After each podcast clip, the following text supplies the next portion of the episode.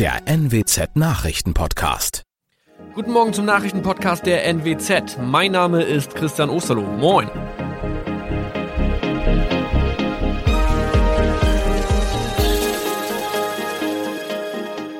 Und das sind unsere regionalen Nachrichten am Morgen.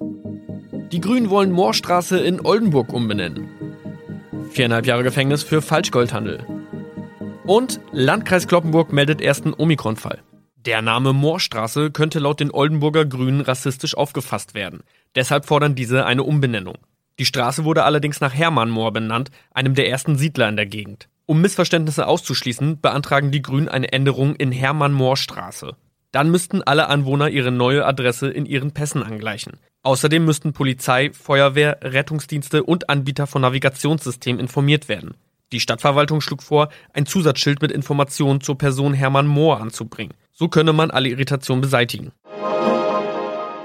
Tobias G. musste wegen dem Verkauf von Falschgold am Mittwoch vor das Landgericht Oldenburg. Nachdem der Schortenser bereits im Mai zu einer Freiheitsstrafe von mehr als drei Jahren in Jever verurteilt wurde, betrieb er seinen Handel auf eBay Kleinanzeigen weiter. Das wog bei der Verhandlung schwer auf. Der 27-Jährige schrieb in die Inseratsüberschrift das Wort plated, was so viel bedeutet wie überzogene und nur vergoldete Ware. Da im weiteren Anzeigentext aber die Rede von einem Reinheitsgrad war und die abgebildeten Goldbarren eine Seriennummer trugen, handelt es sich hierbei um eine Täuschung. Tobias G. wurde zu viereinhalb Jahren Haft verurteilt.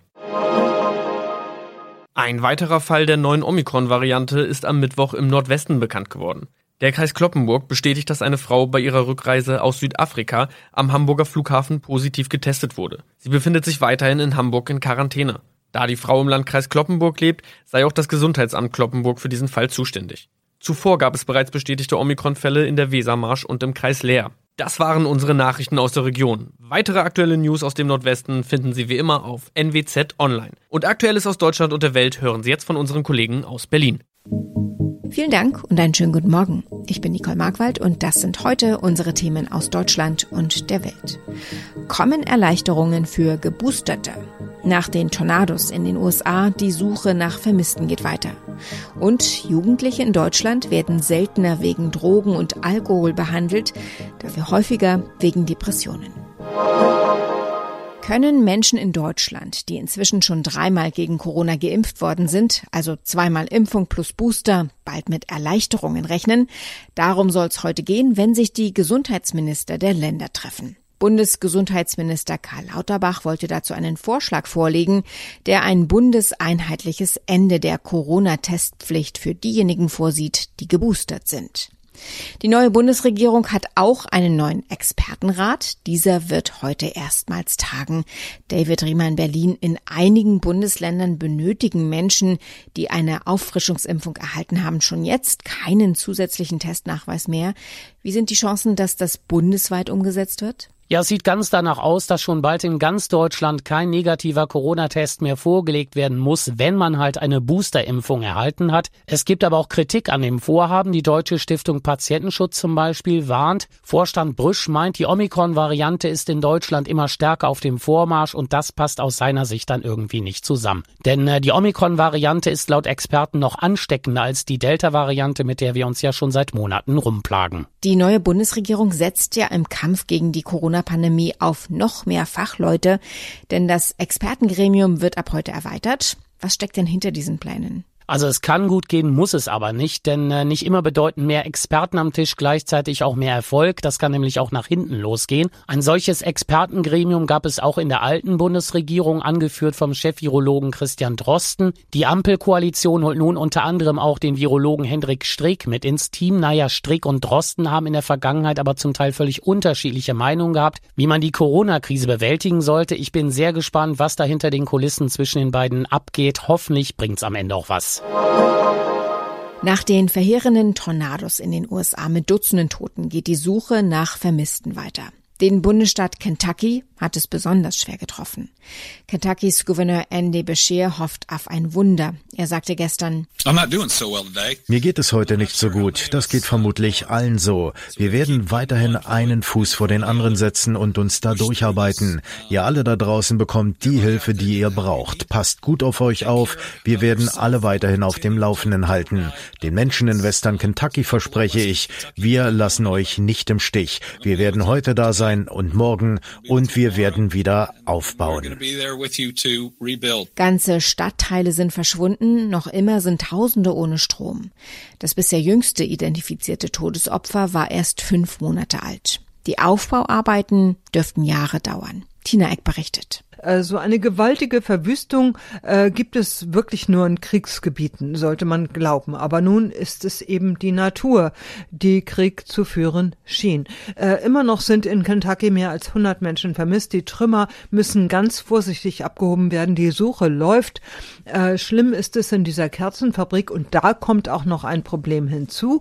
Der Geruch dieser Kerzen, der überall in der Luft hängt, der verwirrt die Spürhunde. Also Überlebende zu finden, dort wäre ein Wunder. Es ist unheimlich schwer, irgendeine Art von Normalität wiederherzustellen in den betroffenen Gebieten. Das wird Jahre dauern. US-Präsident Joe Biden will sich auch noch in dieser Woche selbst ein Bild machen und wird in das Katastrophengebiet reisen.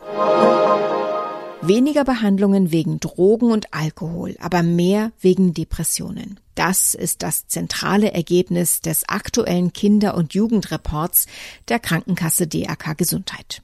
Demnach sank die Zahl der jungen Menschen, die wegen Alkoholmissbrauch medizinisch behandelt wurden, im Vergleich zu 2019 um 28 Prozent. Thomas Bliskin berichtet. Auch bei Tabak, Cannabis und weiteren Drogen zeigt die Studie einen Rückgang. So wurden 2020 insgesamt 18 Prozent weniger Kinder wegen Drogenmissbrauchs ärztlich versorgt. Für den Chef des Berufsverbands der Kinder- und Jugendärzte Fischbach muss das aber nicht zwangsläufig heißen, dass auch in dem Maße weniger konsumiert wurde. Viele Eltern könnten während der Pandemie auch zu stark mit sich selbst beschäftigt gewesen sein, sodass ihnen die Probleme der Kinder gar nicht aufgefallen sind. Die Daten zu Depressionen zeigen, dass in der Altersgruppe zwischen 15 und 17 Jahren 8 Prozent mehr erkrankten, insbesondere Mädchen.